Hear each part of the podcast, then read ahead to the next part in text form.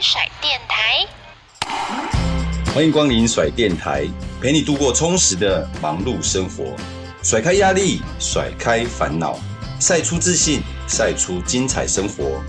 最帅最甩的甩电台，给你最闪亮的每一天。甩电台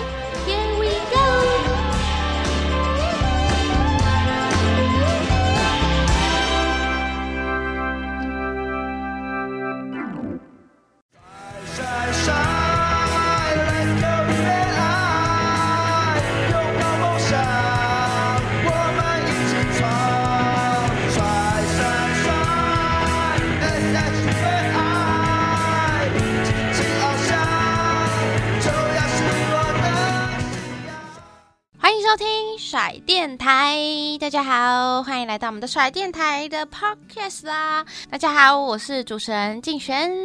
那我们今天呢，很开心的在我们的现场呢，邀请到一位棒球前辈。那提到他呢，我觉得一定要提到一九九二年巴塞隆纳的奥运。大家最近在疯那个经典赛嘛，那经典赛也告一个段落了。但是呢，回想到过去呢，这样很经典的国际赛事的战役呢。我觉得不得不提到一九九二年的巴塞隆纳奥运。那在这次的奥运呢，我们中华队也获得了银牌这样的荣耀。那在这一批的中华英雄里面呢，其中呢一位捕手白坤宏前辈，哈，我们今天就很荣幸的邀请白坤宏教练来到我们的 Podcast 节目，来跟我们聊聊天。我们欢迎教练。哎，各位甩电台的听众朋友，大家好，好久不见了，是但是也没有见了。是听我的声音，大家好，我是白坤宏，是白教练好。就我们知道啦，就是最近近期经典赛才刚过嘛。对。那其实，哎、欸，教练，你这次好像也算是另类的，有参与到经典赛的部分。因为今年刚好在台湾举办嘛。嘿，对。刚好是官办的热身赛，然后就请中华民国棒球协会的裁判去支援。那刚好也参与这一次的经典赛，我是觉得说整个的过程氛围真的很棒。在我印象中来，嗯，不输奥运的规格啦，我只能讲不输奥运的规格。那因为球员的部分我就没有参与到，但是我在裁判这个区块，我得到的是尊重的。再来就是看到球场上的一些工作人员的态度，嘿，真的是值得我们去学习的一个一个点。尤其他们在整理球场，因为现在都是加速赛嘛，对对对，所以差不多在两分钟内，一定要把我们的洲际棒球场内野区域通通整理好，能够很迅速、有条有理的，能够把它达成。只是热身赛都有感这样子。对，因为我从从事裁判这样子下来，其实我的动机是在观察我们台湾的棒球潜在的啦。我不敢说我是很专业。但是看到的现在的棒球跟以前的棒球是真的落差，嗯，是有进步，对，嗯，从硬体、软体上面真的有进步。但是真正的台湾的棒球，台湾的国球，它有没有一个精髓在？嗯，因为我一直在讲，我们现在运动科学进来，我们学到的美式的强力棒球，学到的日本的细腻棒球，但是我们台湾棒球的精髓有没有在？哦，要找到这一个精髓，嗯，因为我自己的经验，以前我们在打球，对，当然环境的不同，嗯，爸爸妈妈为了工作，哦，所以比较少参与。那现在参与多了，变成有点倾向在输球方面，都是怪罪在看不到的人的哦，比如说安排的，对，主办方，就像这一次什么赛赛程啊，种种的，我相信没有错，一定会以利为出发点。我们都知道，我以个人的利为出发点，嗯，但是真正的一个赛制出来后，有办法改变什么事情吗？哎，对，哎，就是这其实本来就已经都知道了，对，嗯。那以棒球的一个专业来讲，如果玩打早，对，那就是教练、选手各方面都要去调整嘛，嗯。那怎么会说？我就像网络，我不代表网络，对，我是。以棒球人来想，嗯，必须要去调整嘛，嗯，那也不知道说刚好就是那最后一战，对，是这么的关键，有这样子的结果，所以大家就会做讨论，啊。对啊，所以说，嗯，因为就像我看的日美大战，嗯，那你说美国昨天刚打完，嗯，今天又打冠亚军战，嗯，那你说人家有讲什么吗？因为赛制大会排出来就是要尊重嘛，哪怕是说啊，我们比较什么美国啦、日本啦，地主优势。但我觉得还蛮好奇，因为教练之前也是职棒球员嘛，就是也是在打球。那就你看这样子的赛制，因为我觉得很多网友自己没有打球，所以他们当然就会用自己的观点说啊，这样对，休息时间不够啊。那教练你自己觉得呢？这样子的影响层面一定会，不不可能说不影响，因为你说晚上这么高强度的一个球赛，嗯，七点开打，可能打到十点多，对，再 meeting 一下，检讨一下，甚至有一些运动选手的防护怎么做，那。做完之后几点了？对啊，那我想，每个选手因为短期杯赛嘛，我们强调的短期的锦标赛，它的密集性就是那么高。对，没办法。那所以变成选手以及教练团务必要去找出一个适当的调整方式。哦，我只能这么说。嘿，那刚好又遇到这么重要的一场比赛，嗯，对，也没办法，又造成这样子的一个结果，当然是蛮。遗憾的啦，我们只能讲蛮遗憾的。嗯，就像我刚刚讲的，我在了解台湾的棒球，为什么都要归咎于他人？嗯嗯嗯，对，就会已经很尽力了，选手已经很尽力了，就值得鼓励了。对，为什么要找台阶而下呢？嗯，我就不清楚。也是，当然我觉知道说教练自己就是也是那个一九九二就是巴塞隆那奥运的成员，对，有参加过这样子短期的这种国际赛事。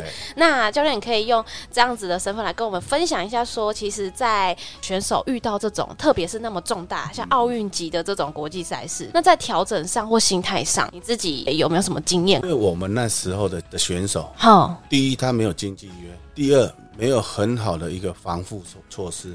就像说比赛完，对，要做治疗啦，要冷疗啦、冷泡啦、热泡啦，种种的。以前没有吗？以前根本就几乎有防护员 哦，有，但是二十位只能配置一位至两位啊，那这样好像不太够，然后就好像没办法照顾。所以说，以我自己没有怎么样的不舒服，我就不会去麻烦防护员了。哦，我就自行做做个伸展啊，然后在洗澡的时候泡泡热水啊，因为。短杯赛嘛，而且明天又是这么早就要出发了，嗯，变成要自我调整，可能会省略掉现在所谓的防护的这一块。嗯，那以我来讲是这样子。哦，那你们自己有基本的一些就是防护的观念啊等等啊？那时候有哦，就是都是靠自己比较多，都是靠自己疗治疗治疗。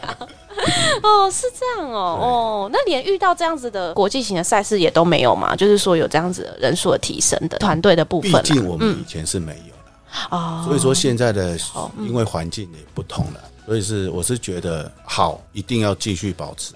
嗯，不好的我们怎么样去做调整？嗯，只能这么说，因为接下来还有很多的大杯赛，因为又要打资格赛啦，种种的，甚至一些学生棒球，对，那也是短杯赛，对，那怎么调整？嗯。嗯，教练或者防务员就可以大致上跟他们稍做一个沟通。嗯，沟通。教练，你现在回想起就是当时啊，特别是这种那么精彩的战役啊，你有没有觉得印象很深刻？比如说，因为现在大家都在讨论什么后勤团队啊、资源的部分嘛，就是对于选手的帮助这样。对，那你自己还能回想起那时候，你有觉得你有被好好的对待吗？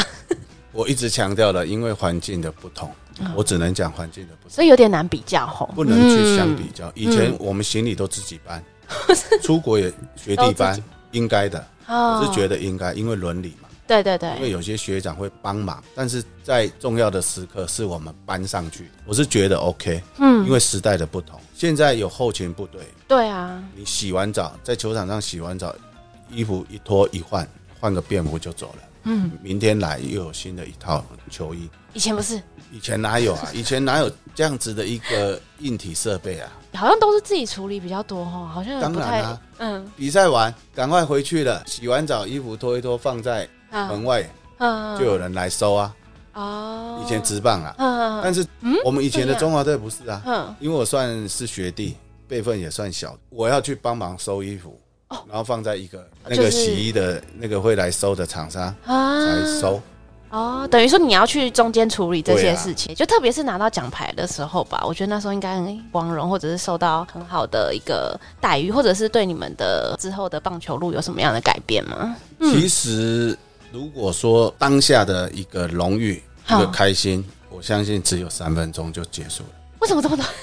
应该回来之后，大家还会很多讨论。回来之后有游行啊，嗯、甚至上电视台啦，种种的啊，哦，那个那种礼遇。但是我要讲的、追溯的是，我们从一九八九年开始集训，进扎到左营训练中心，每天训练八个钟头，九点到十二点，一点到四点，晚上七点到九点，整整八个钟，很扎实的训练哎。因为以前李来巴李总教练的训练模式就是以日本二军的训练模式在训练我们这批年轻人。当然，现在职棒它是以战战，对，用比赛对去训练。那也就是说，很多的选手他必须要无时无刻的准备好。目前的职棒对哦，春训啊、秋训啊，你都是要去做运动啊，或者是说有规律的一个重量训练，或者是那个球队的安排。但是以前没有业余没有啊，因为业余台湾我的印象中，以前等于是好像只有两个大杯赛，秋季联赛跟春季联赛，以成棒业余了哈，只有这两个杯赛嘛。那中华队集训完没有比赛，就是归建嘛。嗯，哦，军国也好，当兵陆光也好，就是归建。那归建就是练嘛。嗯。练了之后就比赛吧，比完赛就又培训队嘛，嗯，就是这样子过程。对，其实我其实还蛮佩服白教练，因为其实你从过往啊选手退了以后啊，都一直就从事教练、裁判这样子的身份。到底一开始怎么会跟棒球结缘？如果说从小应该是在讲到我差不多四年级哦，国小，嗯，对，国小四年级，因为我大哥刚好六年级，二哥五年级，那我大哥也是有参与棒球队。哦，因为他的影响，对，嗯，是永乐国小的嘛，啊，那就会跟他传接球啊，在路边啊，因为以前就是路边，嗯，传接球啊，那传，哎，有兴趣的，那因为我们家又跟青年公园很很相接近，他又有一个铁网的简易棒球场，啊，我几乎好下完课或者以前没有周休嘛，对，只有一天半嘛，对。他们有遗嘱的在训练或者在比赛，我会都是贴着网子在默默在看他们，都是这样子看，嗯，然后可能耳濡目染嘛，对对对，就知道了。之后就加入棒球队，所以四下，嗯，就开始，嗯，我就找一个同学，找李冲志李教练说，我们两个要参加棒球队，还揪人。呢，而且那时候身材也不好，哦，那可能李教练看我这种身材是行也不行啊。是瘦小嘛，就是比较矮。对，嗯，然后就传接球，哎，还不错啊。嗯，然后就还可以，哦，正式加入。是这样。嗯，那一开始有选择哪个位置吗？因为一开始就因为瘦嘛，对，可能说拉来当捕手，嗯，就是在内野游走。哦，因为才四年级，四下而已，嗯，就是在内野游走嘛。对，那你不行，骂一骂，哎，又去三垒。譬如说二垒守一守不行，又去三垒，十五就去三垒，又去游击，所以几乎都守过。哦，内野除了一雷之外，一雷手之外，其他都守过。哦，所以骂一骂，最后是因为骂到最后就变成捕手，这样 就骂了一圈。那捕手，嗯，应该是因缘际会的情况之下，因为李聪志李教练好像缺捕手，去当兵还是什么？哦，嗯，还是去中游打球，刚好两个月。那有另外一个陈教练来，哦，换教练，那时候是五年级的，嗯，才正式把我拉过来当捕手。他说，就想试看看，没有想换过。当然到六年级，因为捕手嘛，哈，啊，捕手应该内野啦、投手都能当啊。对啊，对啊，嗯，因为捕手的的辛苦是值得的。因为怎么说，你站在教练旁边，他在指导内野、指导外野、指导投手，我们都听得到。哎，对耶，哈，第一手的消息都听得到。嗯，他说等到六年级的时候，哎，有时候去客串的内野，他有时候又去客串的投手，对，就是游走，但是。主要的还是在捕手，就很像工具人哈，就是好像都可以功能性。哈，那我知道教练有一个以前有个绰号啦，叫捕手小精灵。对，对，你可以帮我们分享到底为什么会有这个名称？那是在俊国的哦，已经加入职棒了。嗯，我们俊国后面的计划哈哦很厉害哦，行销团队对哦，因为我那时候算瘦小，以捕手这方面来讲，以当下六队的捕手都很。至少比我壮了，不要说很高大，不像现在留声学的情况之下很高大，至少都比我壮。嗯，那我只能在那边靠我的头脑，我只能讲，我只靠头脑在生存。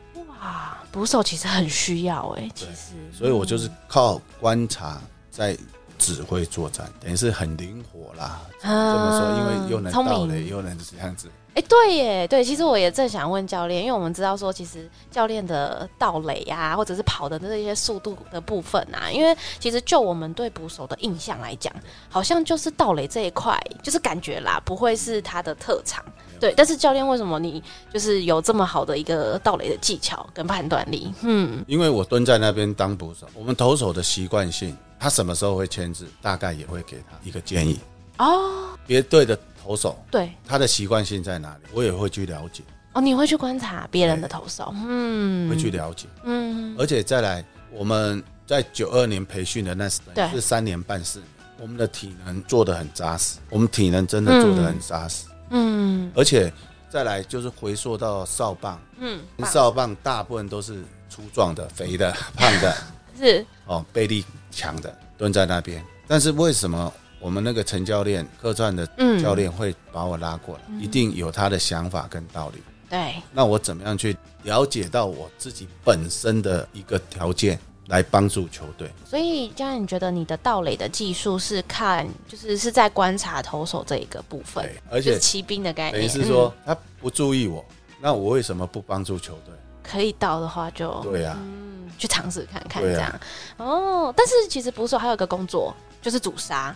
对，这个是有点相辅相成，是不是？因为教练你自己也可以掌握那个投手的那个 timing，还是说你也可以大概知道跑者的心态，所以你才会说在主杀这一块有很好的一个成绩？差不多，哦，这其实都是连贯的。对，因为我们如果说以我们当下那六队，棒的当下那六队，谁会拼盗垒王？大概都是那几，你都知道，就很清楚这样。嗯，就是那几位，那几位你把他顾住，应该后面的不太会很伤害太大了。我只能讲不会，因为我们本身我们郡国又有一位要拼盗雷王嘛。嗯嗯嗯，张耀腾嘛，当然就是要帮他守住啊。这样也是间接的帮队友牵制别人的盗雷的，把它降低。对，然后张耀腾自己提高他的次数，嗯，几率就高了嘛。嗯，了解。对，因为其实关于捕手这一块啊，我觉得在这次的经典赛也受到很多人的讨论。对，特别是好像，哎、欸，教练就是在看这样子，我们这次的阵容啊，大家好像就会说，比如说打击，我们会觉得哦，好像比较蛮安心的。虽然投手也是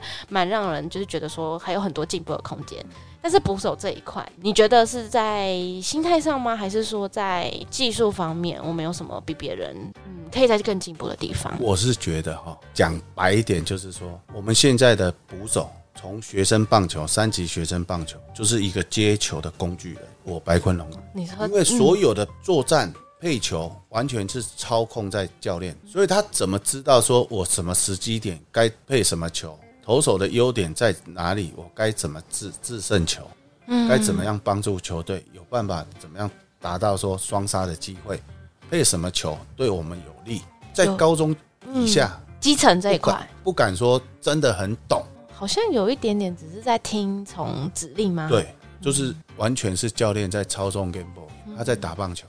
很像机器人这样输入指令，所以我才说接球的功。那这会对后续的有什么样的影响？一定会影响。嗯，为什么说会影响？因为完全操控在教练的配球，没有去指导你当下的捕手，说我为什么要这样子配？这样子配的用意在哪里？嗯，再来，你在受三年高中，我们从说到高中能不能走竞技？嗯，就差不多那个时候就。那你在高中那三年。高二好不好？嗯，高二、高三，你这两年的时间，你有没有办法去了解到什么叫做作战，叫做配球的策略？嗯嗯。那你到了职棒，你有办法独当一面吗？嗯，还要再磨练。对，只能讲，可能还要再磨练。错，这跟以前你们的训练不太一样吗？哦，你们以前的基层棒球其实我们完全操控在捕手，完全听捕手的指令。对。哦，教练也不会跟你讲，哎，你要配什么球啊？你要偶尔会建议，嗯，但是就完全信任捕手，交给你的 这样的感觉。嗯，我从在涂中南的身上学到捕手的一些技巧之后，嗯，让我觉得说捕手没有那么简单，养成好的捕手，所以才说以浓缩到高中那三年，你怎么养成？各个球队，我们用学生联赛的前八强，好不好？真正哪一个能够马上立即投入到职棒的？在这一次的经典赛，这三位捕手他达到了什么功能？我只能从电视上看到而已。电视看到的都是投手的状况，但是我们台湾又想学日本队，又想学美国队。那你看人家日本队的投手，嗯，跟捕手的搭配是不是很顺畅？对啊，会让投手是一个很安定的力量。因为前一天晚上一定会有禽收小组给一个差不多的对手的一个数据名单嘛，嗯，所有的数据都会摊开给你看嘛，嗯，他在。重要的时候他会打哪一颗球？重要的时候他会喜欢打什么球？哼，他会注意什么球？他的优点弱点在哪里？要怎么去避开？多多少少都会做这样子的讨论。年轻嘛，我们找个台阶让他们下嘛。年轻在这种一万多人、两万多人的高张力的加油情况之下，一定会紧张。连我在那边当裁判，我都你都紧张，都对，要战战兢兢的。何况他们是操作者，哪有那么简单？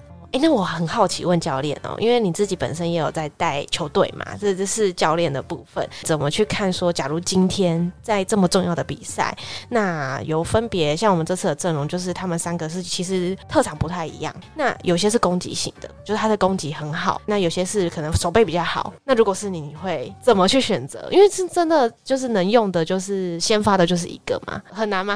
教练真的很难。看到日本教练讲的那一句话。嗯，他说比赛关键，但是又想让那个选手让世界看到，嗯，所以佐佐木二十一岁，嗯，你很年轻啊，他的抗压行不行？他就是相信他。那反观来讲，我们捕手三位捕手都不错，在台湾都很顶尖，但是没有一个捕手的。要找到一个很全面，就是或者是，嗯，我觉得蛮蛮还是有，还是有啦，因为我们是旁观者，嗯，不能去分清啊，嗯，因为教练有教练的评估，如果是我。嗯，你为什么不栽培一个未来的捕手？可是让这个未来的捕手就直接在大赛去表现吗？去累积经验吗？或许啊，带进去啊。所以我在他们那个立山的总教练那个网路下面我有写，这就是总教练的一个格调。嗯，我希望的那个捕手加入，那个也是二十一岁，怎么会说太年轻就把他删掉？当然教练的评估，对对对。但是我们今天就中华队的三位捕手，嗯。自己觉得应该还可以有别的更好的人，没有人了吗？也没有人了吗？大概知道教练的意思，对吧？嗯，如果是你会有不一样的选择啦。当然啦，嗯，但是没办法，因为对啊，我只能这么说。我们今天既然要带中华队了，中华队教练的一个格调在，有时候好像也要看未来性，对不对？就是有可能这次他不一定会有很好的发挥，可是是让他有一个经验，所以说带进去啊，为了下一届的中华队。有点像在培养那个，对啊，嗯，新生代。那你三位也都是一位在蹲，一位蹲的不好，就是一位另外一位，嗯，那另外一位在干什么？带进去的意义就不大。对呀，而且另外一个捕手他有下一届的机会吗？真的蛮难讲的，我也觉得很难说。对，但是以年龄来说，有机会吗？嗯，这样就会有点可惜啦。嗯，如果说以我捕手的观点来说，嗯。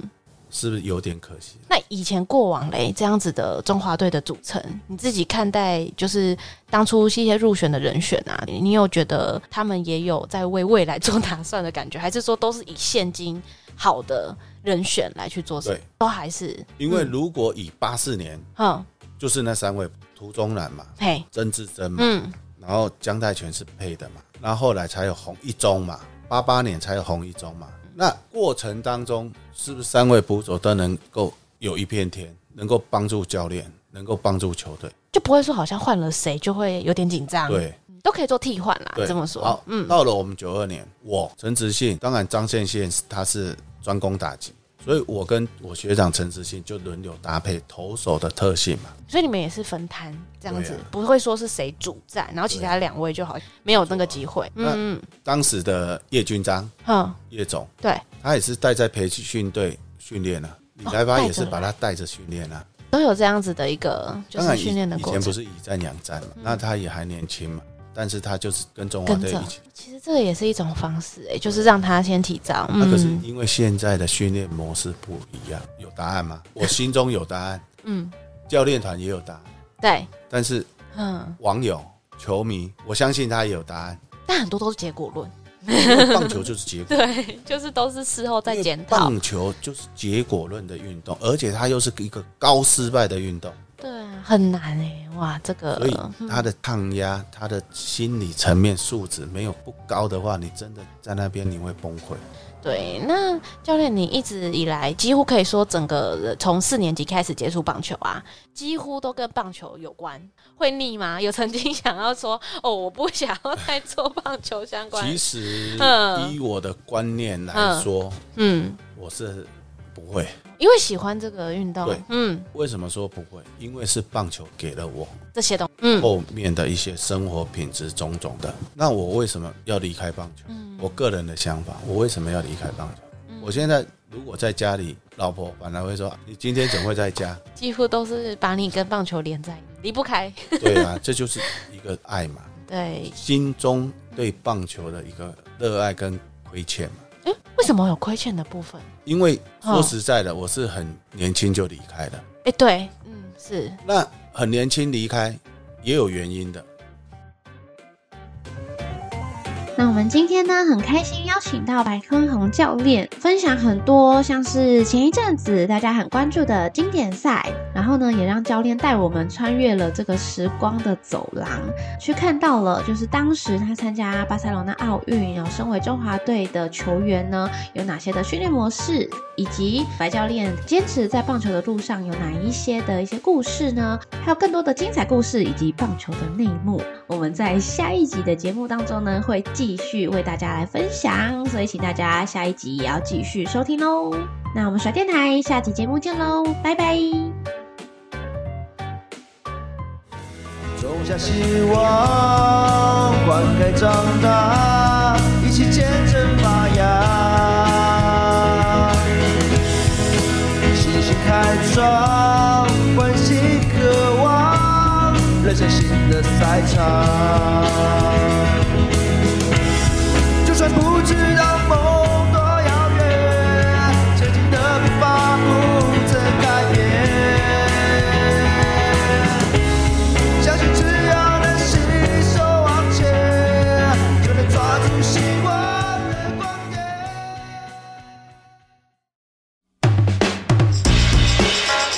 还没有结束哦，就像棒球比赛一样，两人出局才开始。更多更精彩的节目内容，还有帅爆的话题，请一定要继续收听甩电台。我们下集空中再会哦，拜拜。